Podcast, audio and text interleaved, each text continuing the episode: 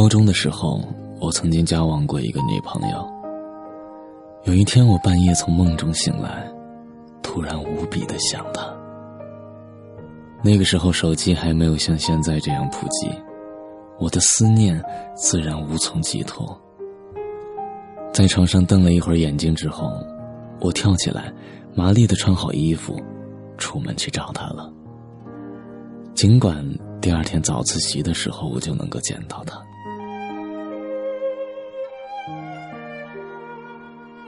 那时候，我以为了方便学习的名义，在外面自己租房住，所以也不会遇到宿管大爷这种障碍，可以随时来一场，说走就走。出了门才发现，外面下着大雪，地上已经有厚厚的积雪，天空中雪花还像山灰一样的落下。但心怀爱情的炽热，我丝毫没觉得冷。北方下雪的冬夜格外寂静，此时已经是凌晨两点以后了，街上没有一个行人，只有我自己，踏在积雪上的声音格外清晰。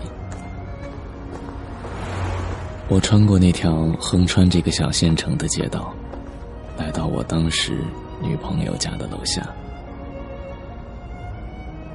然而，我什么都做不了，楼门紧锁。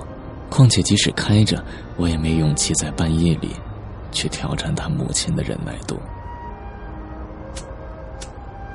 于是，我在楼下冒着大雪站了一会儿，抽了一支烟，惆怅了好一阵子之后，顺道拐去了旁边的网吧。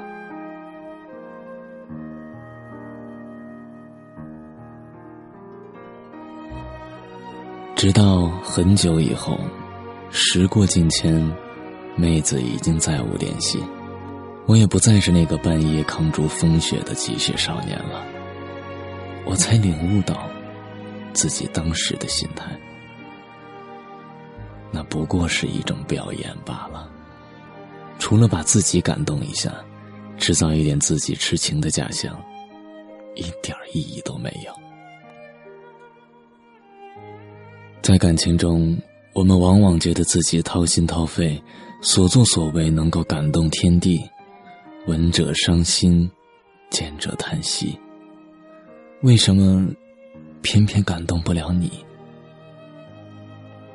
我们总是容易用一种自虐的方式，制造出痴情的假象，来使自己站在感情的制高点上，去获得一种畸形的满足感和安全感。其实，无论是雪夜去对方楼下站会儿，或是冒着大雨送一杯奶茶什么的，自己回想起来，往往都觉得像乔峰大战聚贤庄、关羽千里走单骑一样壮怀激烈。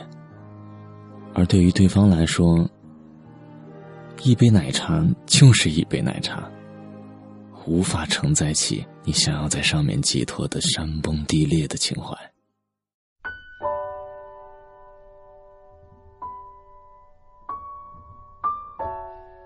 少年的时候，总是迫不及待的将自己的满腔爱意表达出来，而结果，往往是陷入表演之中，而不自知。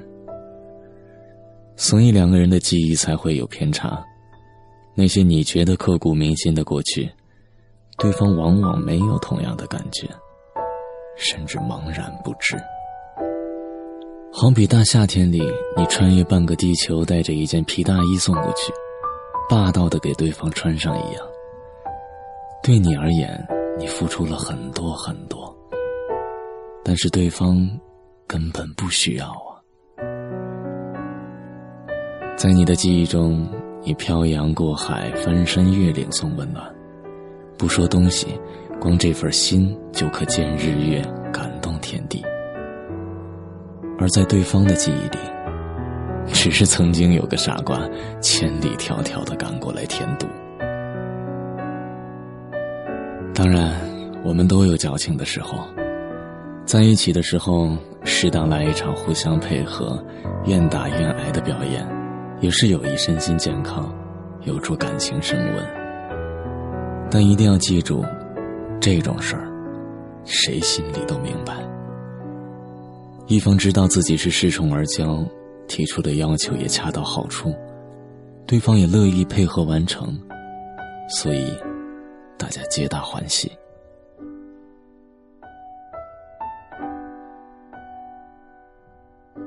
我现在极力使得自己避免陷入这种表演之中，向别人表演自己的感情，表演自己的情绪，表演自己的伤悲。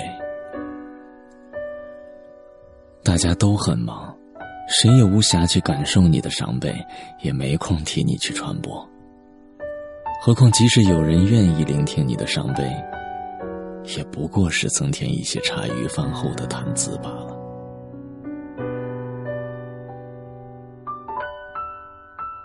即使真的伤悲，那也埋在心里吧。说出来，在意的人听了心塞；不在意的人不会在乎。厌恶你的人，拍手称快，那又是何必呢？成长的标志，就是懂得克制自己，克制自己的情绪，克制自己的表演欲。甚至克制自己的喜欢。少年时候喜欢一个人，恨不得把他变成自己身体里的一部分。他刚说冷，我这边心里已经结冰了；他说难过，我立马比他还难过，唯恐无法将自己的爱意表达出来。那个时候好年轻。有那么多的时间和精力去肆意的燃烧和挥洒，相信有天真不变的感情。